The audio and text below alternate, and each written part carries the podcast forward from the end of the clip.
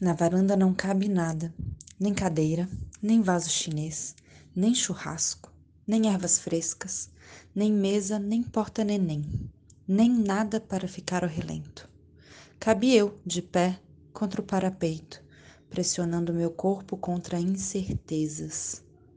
Essa varanda guarda medos salpicados de orvalho, pouco além disso. E a vista é maravilhosa